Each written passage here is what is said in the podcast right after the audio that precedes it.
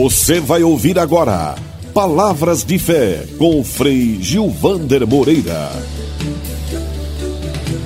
Quero partilhar com você mais uma pequena reflexão que busca ser gotas de espiritualidade no nosso viver, conviver e lutar diário. Quero me apoiar no livro que tem como título Teologias da Libertação para os Nossos Dias, do Padre Marcelo Barros, a quem eu agradeço de coração por ter escrito esse livro com tanta sabedoria libertadora. Diz ele: Sei que a história é dialética, e durante toda a vida fui orientado para exercer o que nos anos de 1970 se chamava paciência histórica, quando não se podia mudar o que deveria ser mudado e se deveria assim mesmo prosseguir a marcha, tentando dar os passos que fossem possíveis dar. Antes de mim, o Papa Francisco afirmou publicamente que o clericalismo é um câncer. Se o tumor é canceroso, tem de se extirpar o órgão.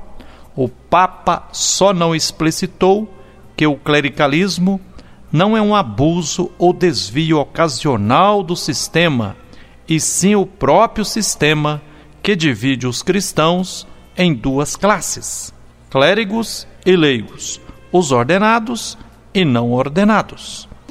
Essa instituição que o Concílio Vaticano II não conseguiu transformar divide os cristãos em duas categorias e como se fosse instituição divina. Nessa realidade, não há perspectiva de gêneros, homem e mulher, que se complementam e juntos dão o testemunho de Deus amor. Retomemos então nossa discussão. Essa compreensão de igreja está ou não ligada a uma eclesiologia de cristandade?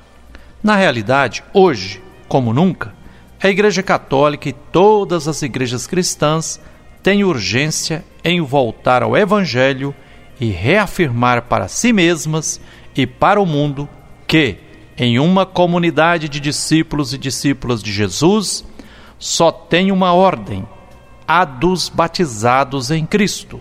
Dessa dependem e devem depender, como serviços e funções, todos os ministérios dos quais as comunidades precisam.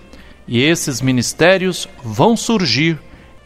Acabar com a separação entre clero e leigos não significa que se desvalorize ou se desvirtue os ministérios toda igreja é ministerial.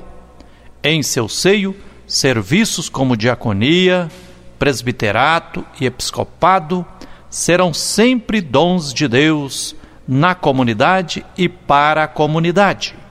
Isso supõe retomar e, inclusive, reforçar mais a eclesiologia das igrejas locais, como igrejas de direito pleno, com autonomia e em comunhão com todas as outras igrejas locais e, no caso da comunhão católico-romana, presidida pela Igreja de Roma. Fique com essa reflexão, fique com um abraço terno, que o Deus da vida nos abençoe e até o próximo Palavras de Fé.